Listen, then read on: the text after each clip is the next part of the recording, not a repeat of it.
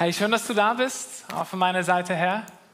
Herzlich willkommen, wenn du neuer da bist, zu Gast hier bist oder eingeschaltet hast. Es ist ganz wichtig, dass du weißt, dass du hier ganz, ganz herzlich willkommen bist. Meine Kinder haben ein bisschen was gebastelt. Das habe ich heute mitgebracht. Ich fange mal mit einer Sache an, die zum heutigen Thema passt. So, eine Brille. Die sogenannte rosarote Brille.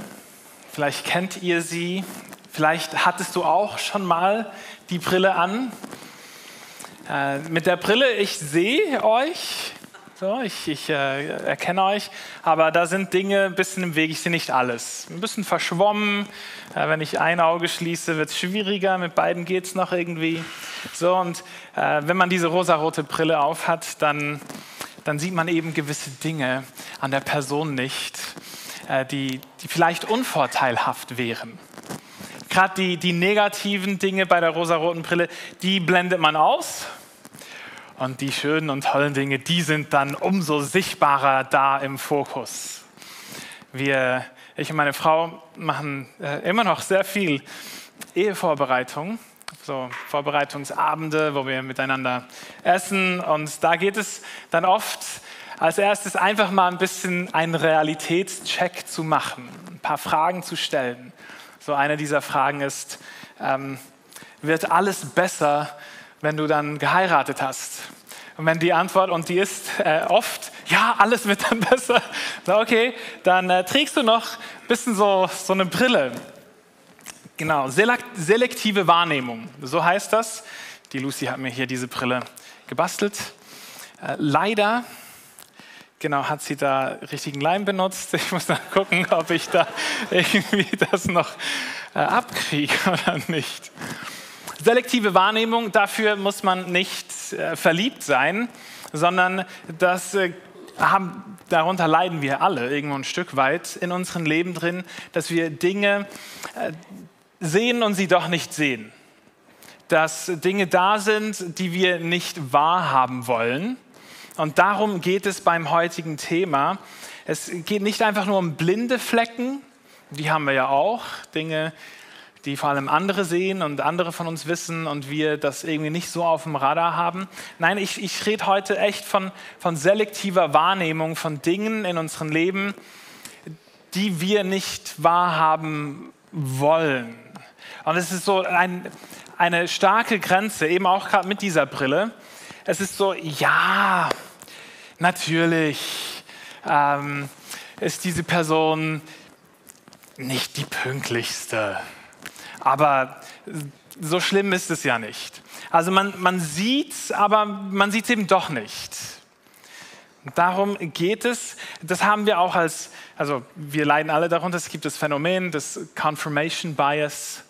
Vielleicht haben sich einige davon auseinandergesetzt. Darunter leiden wir ganz arg, auch als Gesellschaft. Nämlich, dass wir vor allem dort in den sozialen Netzwerken die Infos holen, die unsere Meinung bestätigen.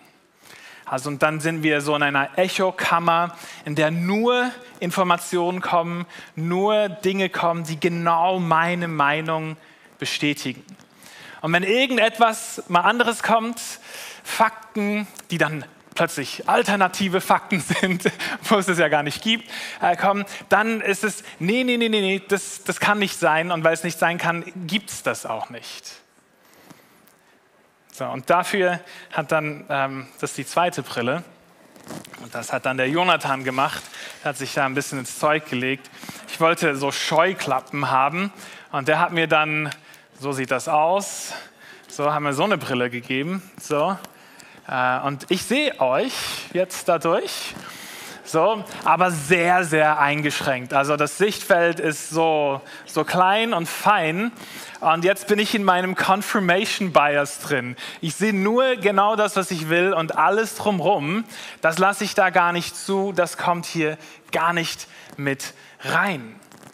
Und so haben wir äh, in unserer Gesellschaft sehr komische Auswüchse, genau wegen dem, wegen dem, dass wir ähm, die, die extremen Positionen sich auseinanderdriften und die Mitte, wo beides unterschiedliche Fakt, unterschiedliche Informationen versuchen, so Kompromisse zu schieben, die verschwindet diese Mitte und es gibt immer stärker die Ränder, weil man holt sich nur noch die Informationen und die Personen ins Leben hinein, die genau dieselbe Meinung haben, wie ich habe. Ja, genau darum geht es heute ein Geniestreich von Jesus. Jesus, der, und das ist jetzt die dritte Brille hier, Jesus, der einem, und bei der Brille, wenn man die anzieht, da sieht man echt gar nichts. Alles zu, alles schwarz. Was Jesus hier tut in dieser Geschichte, ist an einem physisch blinden Menschen, also jemand, der wirklich nichts sieht, macht er ein Wunder, er heilt die Person und durch dieses Wunder zeigt er auf, wie blind alle anderen sind. Mit was für einer Brille und mit welchen Scheuklappen wir Menschen unterwegs sind. Es ist eine wunderbare Geschichte, die uns herausfordert, uns selbst zu überprüfen, ja, warte mal, äh, mit was für einer Brille bin ich denn unterwegs? Sieht sie so aus? Oder sieht sie hier ein bisschen äh, ausgefallener aus? Was ist mein Blickfeld? Wie weit ist mein Horizont? Was sehe ich und was nicht? Deshalb tauchen wir jetzt in diese Geschichte ein, damit wir selbst nicht in so eine Falle hineinfallen, damit wir selbst nicht einfach selektiv unterwegs sind, sondern was wir ja wollen, ist, und ich hoffe, dass du das willst, wenn du heute hier bist, Wahrheit.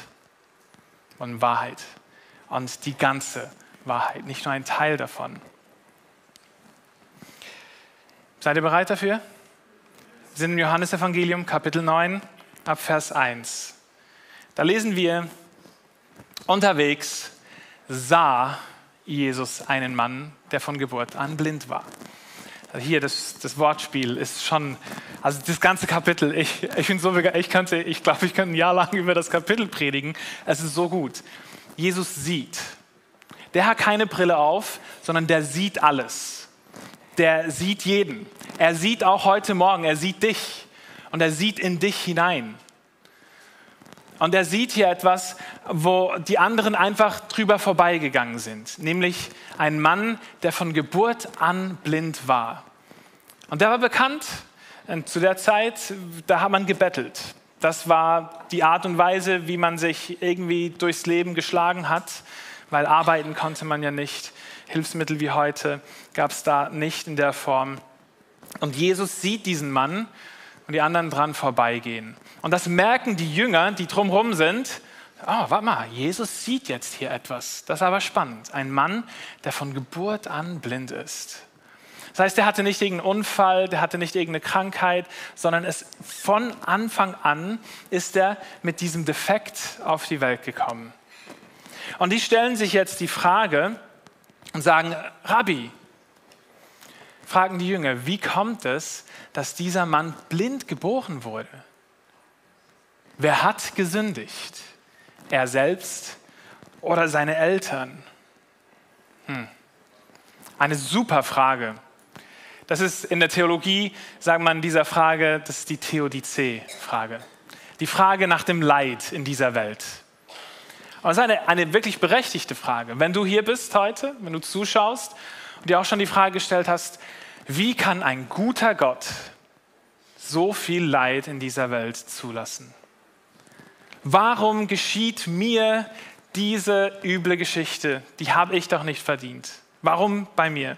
Diese Warum-Frage, das ist eine sehr ernstzunehmende Frage. Und die Jünger stellen jetzt an dieser Person diese Frage, warum ist dieser Mann blind? Aus welcher Konsequenz ist denn das geschehen? Ist da irgendwie Sünde im Spiel? Ich meine, er selbst, der war ja noch nicht mal geboren. Wie konnte, er, wie konnte seine Sünde, der, der, der kann doch nichts dafür. Sind seine Eltern schuld? Haben die was falsch gemacht, dass er jetzt so aussieht? Oder eben nicht mehr sieht?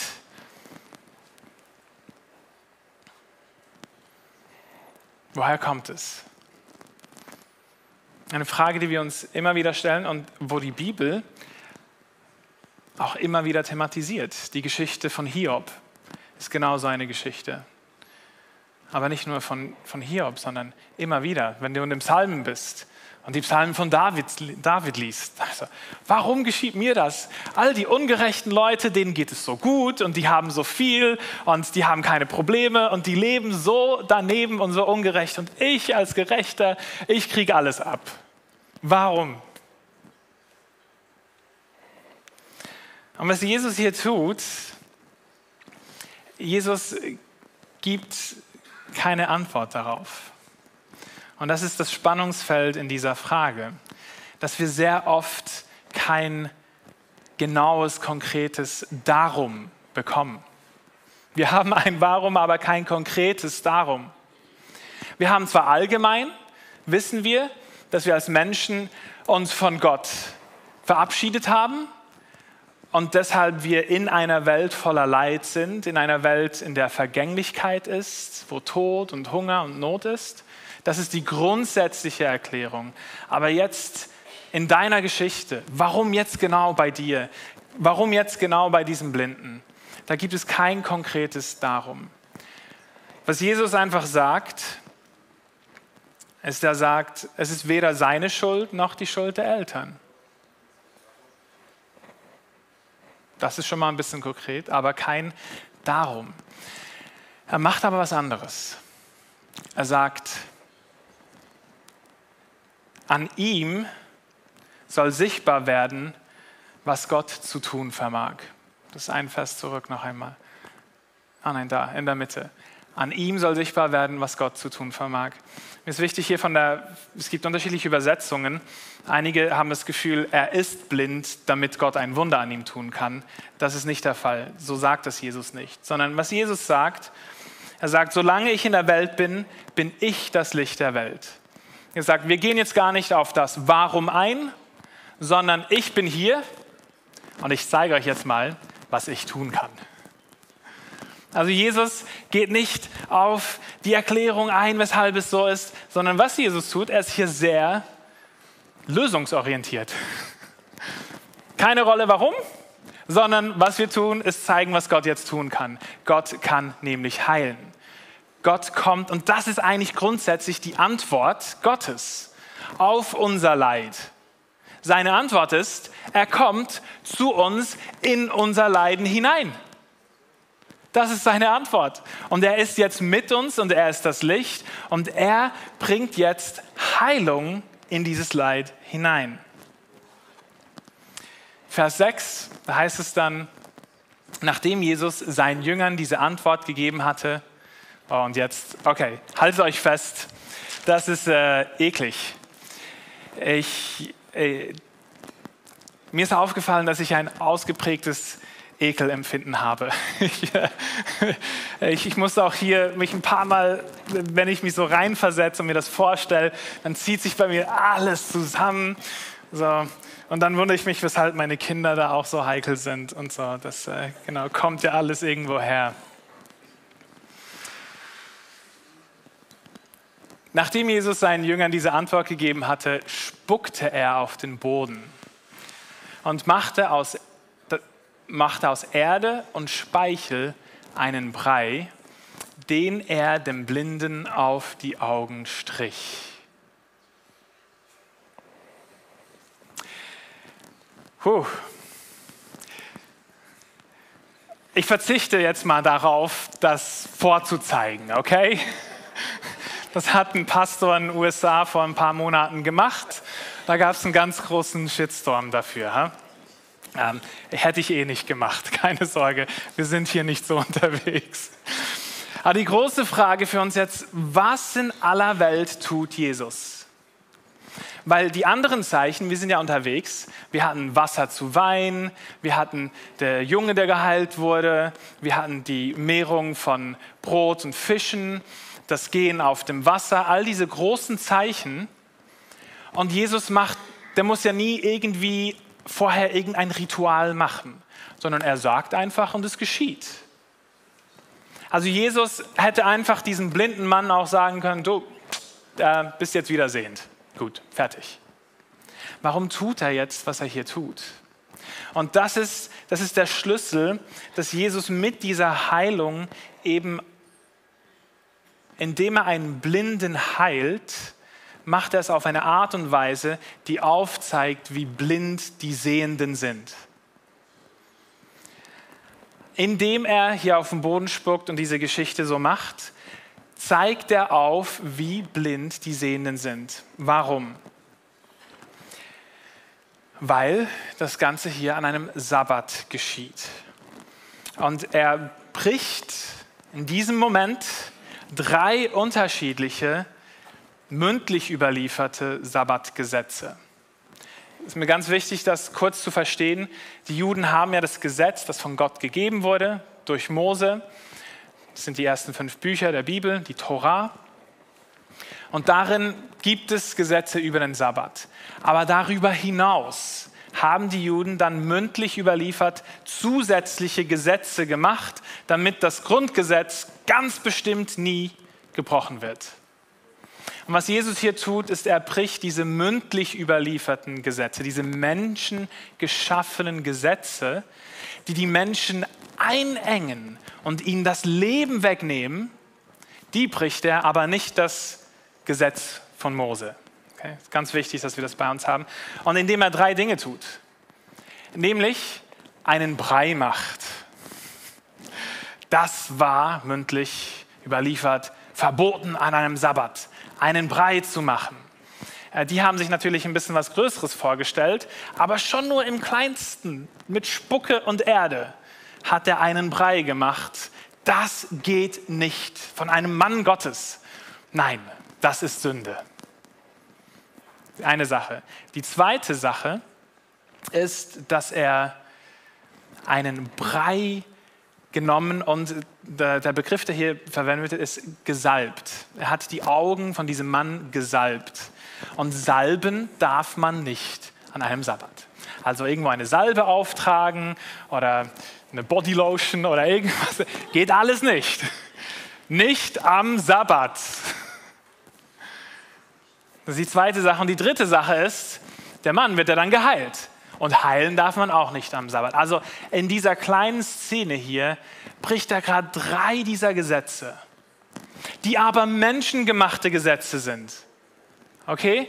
Das ist jetzt eben hier, was er macht, ist, er macht das Wunder, die Pharisäer sehen so, und er macht das Wunder hier außerhalb, wo sie nicht hinsehen. Das ist das, was er tut. Deshalb falls du dich eben gefragt hast, muss ich jetzt auch, wenn ich jemand heilen will, auf den Boden spucken und irgendwie so? Nein, okay? Bitte, niemals. Okay? Bitte einfach nicht. Ich weiß nicht, wie oft das in der Kirchengeschichte schon irgendwo wiederholt wurde. Nein, Jesus macht das, er macht jemand sehend auf diese Art und Weise, um zu zeigen, wie blind die Menschen sind.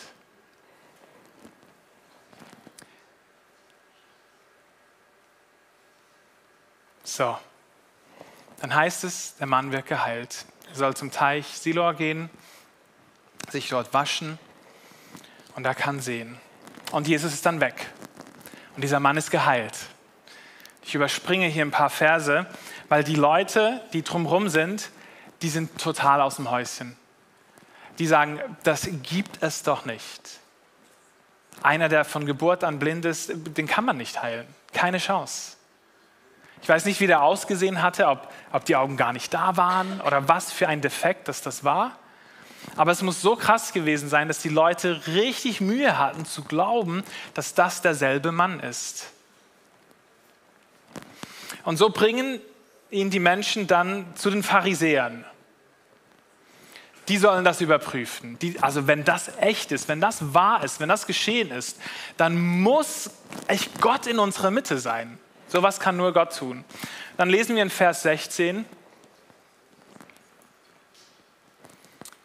die Reaktion der Pharisäer. Und äh, da muss ich ja fast dieses Teil hier anziehen. Weil sie sagen, der, der das getan hat, kann unmöglich von Gott kommen, sagten einige der Pharisäer. er hält ja den Sabbat nicht. Es geschieht außerhalb von ihrem Sichtfeld. Die sagen, der hat den Sabbat nicht gehalten. Unmöglich, dass das von Gott kommt. Andere aber meinten, wie kann ein Mensch, der sündigt, solche Wunder tun? Und so kam es zur Spaltung. Vers 17. Schließlich wandten sich wieder, sie sich wieder an den, der blind gewesen war, und fragen ihn, was sagst du über ihn? Dich hat er ja von deiner Blindheit geheilt. Er ist ein Prophet, antwortete der Mann. Aber die führenden Juden wollten nicht glauben, dass er überhaupt blind gewesen und nun sehend geworden war. Sie, der Text hier, sie wollten nicht glauben. Das bedeutet, sie haben es gesehen, sie sehen diesen Mann, der geheilt wurde, aber es widerspricht so sehr ihrem Weltbild, ihrer Sicht, ihrem Sichtfeld, es widerspricht ihm so sehr, sie wollen ihm nicht glauben. Sie sehen es und wollen aber nicht sehen.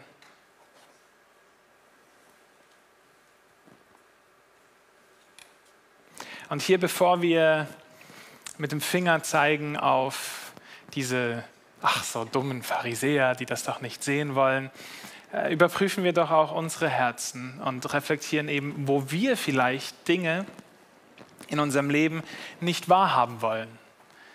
Vielleicht auch über Gott und wie Gott ist. Wir lieben die Güte und Barmherzigkeit Gottes, sein Erbarmen und seine Liebe. Das sehen wir. Aber dass Gott auch gerecht ist und er straft und er ein eifersüchtiger Gott ist, der Konsequenzen aufstellt, dem wir uns eines Tages vor ihm stehen müssen und Rechenschaft ablegen müssen.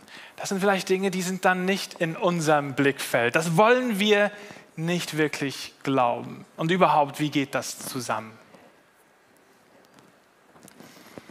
Und Jesus macht ja nicht nur dieses Wunder so, dass es irgendwie schwierig ist zu fassen. Ich meine, das größte Wunder überhaupt, nämlich, dass er sich unsere Erlösung erkauft. Das ist ja auch so, so schwierig für uns wahrzuhaben nämlich dass Gott Mensch wird und er sich an ein Kreuz nageln lässt. Dass er als Blitzableiter für all das Leid und all den Schmerz und all unsere Verfehlungen an sich ablehnt. Das für so viele ist das so, nee, also ähm, das will ich nicht glauben.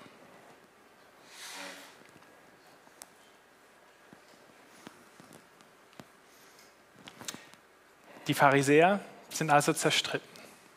Sie wollen es nicht wahrhaben. Und äh, sie suchen nach Gelegenheiten, wie man das jetzt umerklären kann. Ich merke, in der Schweiz sind so viele Leute super offen, auch was das Spirituelle angeht. Also man kann da kommen mit irgendwelchen Kristallen und Steinchen und Ketten. Man kann kommen mit oh, Hypnose, mit Engel. So, da gibt es ja ganz viele, die Engel, die man da aufstellen kann und so.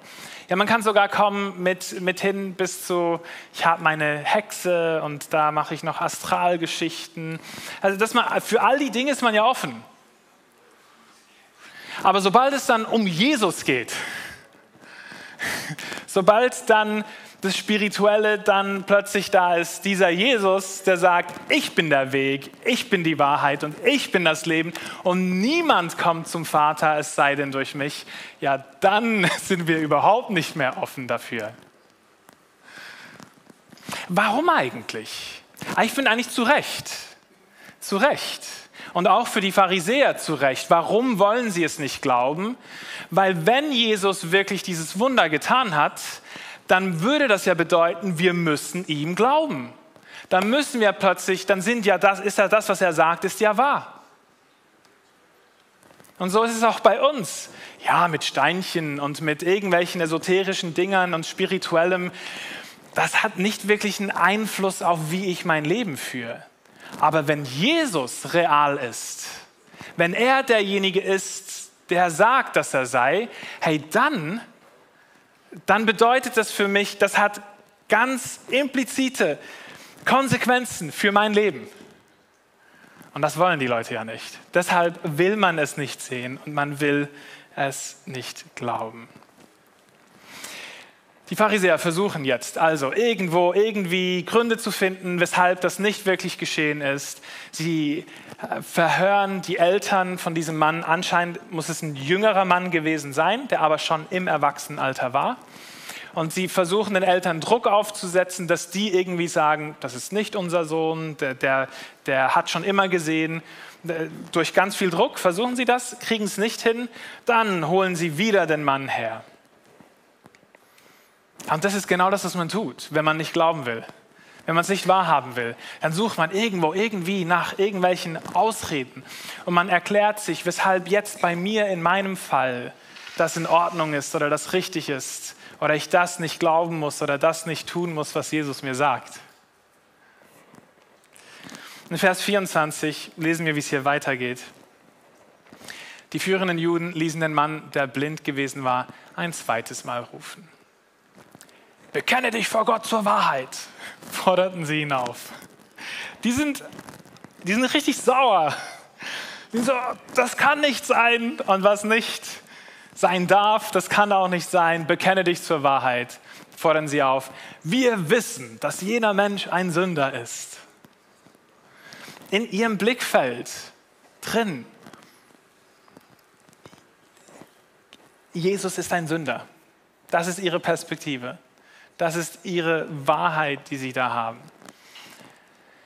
Und dann sagt der Blinde, ach, dieser Satz ist so gut. Ob ein Sünder ist, weiß ich nicht, erwiderte, erwiderte der Geheilte. Aber eins weiß ich. Ich war blind und jetzt kann ich sehen. Die Erfahrung, die er gemacht hat, die kann ihm keiner nehmen. Keiner. Kein Argument, kein, aber er ist ein Sünder, deshalb geht das gar nicht. Kein irgendwie, kein Druck, sondern er sagt, keine Ahnung, was mit diesem Mann ist, aber eines weiß ich, ich war blind und jetzt kann ich sehen. Und das ist das, was die Begegnung mit Jesus in unserem Leben ausmacht. Wenn wir die Begegnung haben, wenn wir verändert werden, können wir dastehen und sagen, wisst ihr was, all diese Argumente und weshalb jetzt die Theodizee und weshalb Leid und weshalb irgendwie diese Geschichten, ich weiß das alles, kann ich nicht genau sagen, aber was ich sagen kann ist, Jesus ist mir begegnet.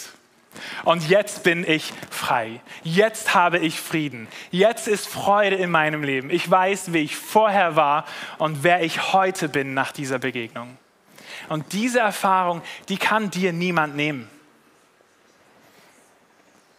Und hier können sie argumentieren, wie sie wollen und sagen, was sie wollen. Und er sagt, eins weiß ich. Wenn du heute Morgen hier bist und du so eine lebensverändernde Begegnung mit Jesus hattest, es ist so wichtig, dass du dich immer wieder daran erinnerst dass du in all dem, was du vielleicht nicht weißt, in all dem, was in deinem Leben vielleicht unklar ist, und das gibt es ja, dass du sagst, aber eines weiß ich. Und dass du das immer wieder in Erinnerung rufst. Was weißt du? Was für eine Begegnung hattest du mit Jesus? Ich mache das so oft, ich, ich stelle mir die Frage, wo wäre ich heute, wenn ich diesem Jesus nicht begegnet wäre. Und das bewegt mich so sehr, weil ich weiß, Jesus ist alles für mich. Weil ich weiß, ohne diese Begegnung mit Jesus, ich, ich, ich weiß nicht, ob ich, ob ich überhaupt leben könnte. Und das ist das, was der Mann hier sagt.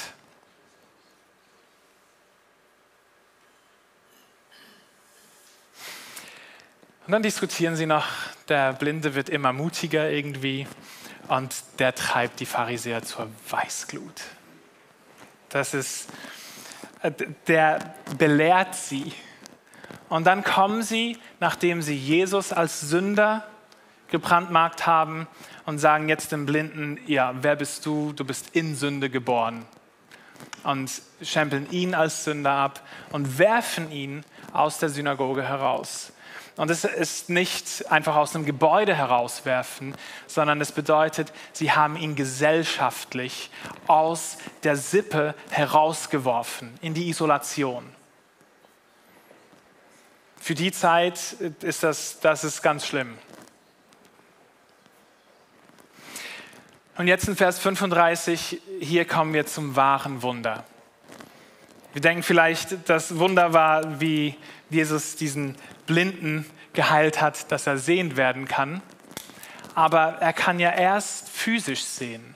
Und was ja Jesus hier aufzeigen will, ist unsere geistliche Blindheit. Und hier geschieht das wahre Wunder.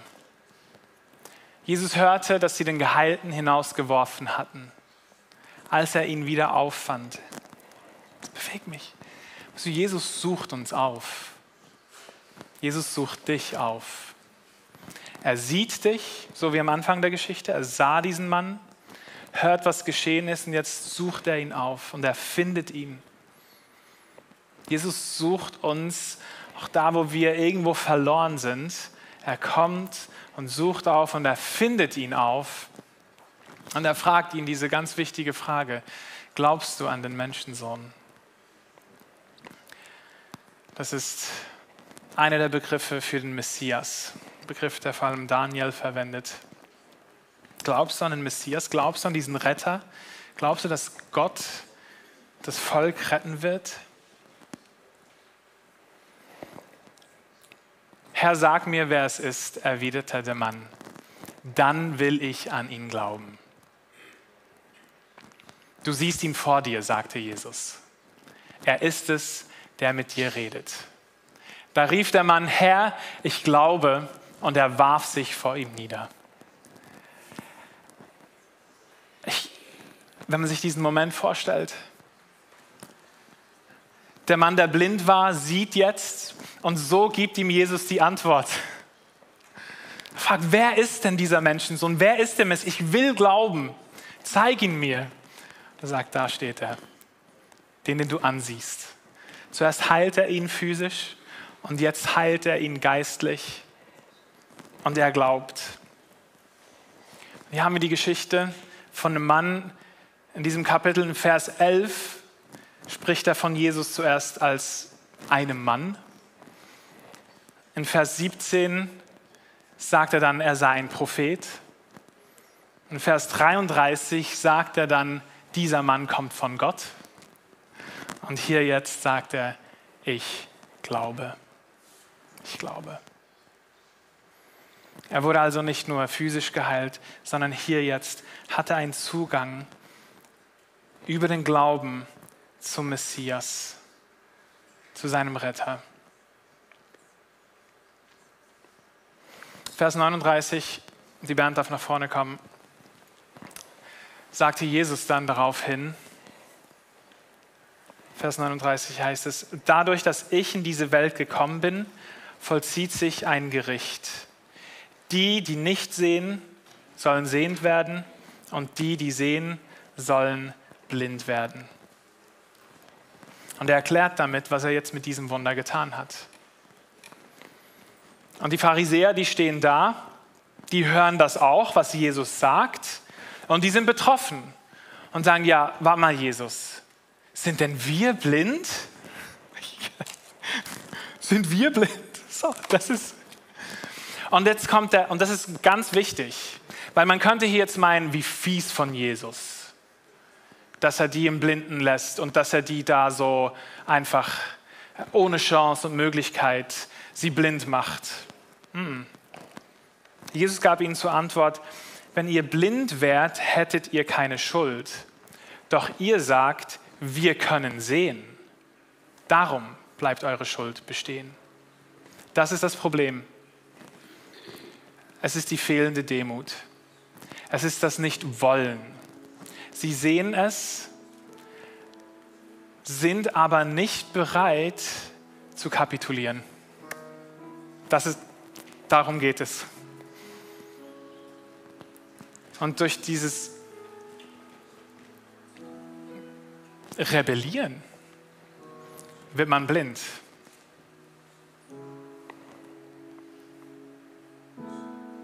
Da bleibt die Schuld bestehen. Und das, was Jesus versucht, er ringt hier darum, dass wir ihn sehen, wie er wirklich ist. Dass wir zu ihm kommen, wie dieser blinde Mann, und ihn erkennen. Und dazu bist du auch heute Morgen eingeladen. Und dafür braucht es viel Demut. Wir werden im zweiten Gottesdienst hier zehn plus Personen taufen. Und das ist ihr Bekenntnis heute. Sie sagen, wir wissen nicht alles, aber wir wissen eines. Vorher, ohne Jesus, da war ich in der Finsternis und jetzt weiß ich aber, dass ich im Licht lebe. Und dazu sind wir alle eingeladen, zu diesem Jesus zu kommen, unsere Leben zu kapitulieren und uns ihm anzuvertrauen. Auch du im Livestream. Dazu will ich die Möglichkeit geben, jetzt und im nächsten Lied. Ich wünsche mir, dass wir eine Kirche sind, die hier auch immer wieder eingesteht, demütig. Durch keine Selbstgerechtigkeit können wir uns irgendwas verdienen. wir brauchen diese Gnade, wir brauchen diese Begegnung mit Jesus. Und wir wollen sein Wirken nicht einschränken, auch wenn es außerhalb von dem ist, wie wir das gerne hätten und wie, wie wir uns das vorstellen. Jesus, wir kommen heute Morgen zu dir. Wir danken dir, dass du uns siehst und dass du uns aufsuchst, auch heute Morgen.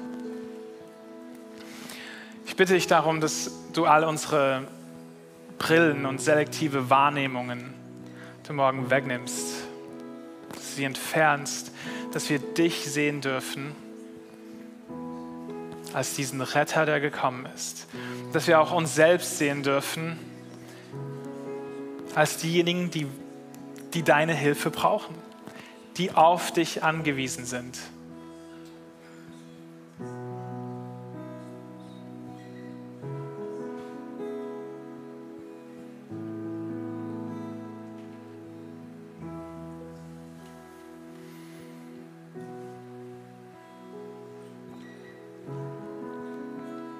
Einfach noch einen Moment warten.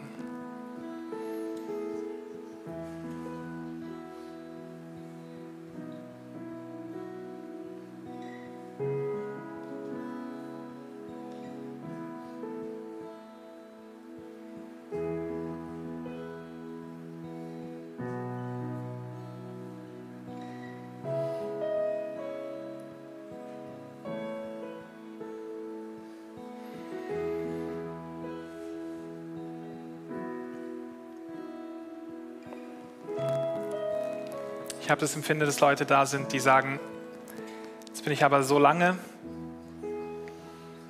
so lange wollte ich nicht sehen, lohnt es sich jetzt überhaupt noch?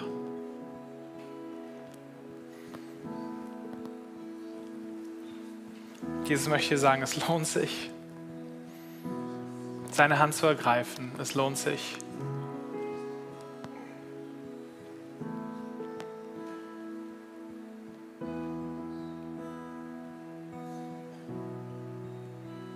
Jesus, ich bete für uns als Kirche, dass wir auch miteinander die Menschen sehen, die du siehst. Ich bete, dass du uns befähigst, berufst, auch die Menschen aufzufinden, die noch keine Begegnung mit dir hatten. Dass wir diesen Auftrag wahrnehmen, dass wir, so wie du damals das Licht warst und diese Wunder gewirkt hast, dass wir Licht sind in dieser Welt. Und Menschen zeigen, wer du bist und wie du bist. Amen.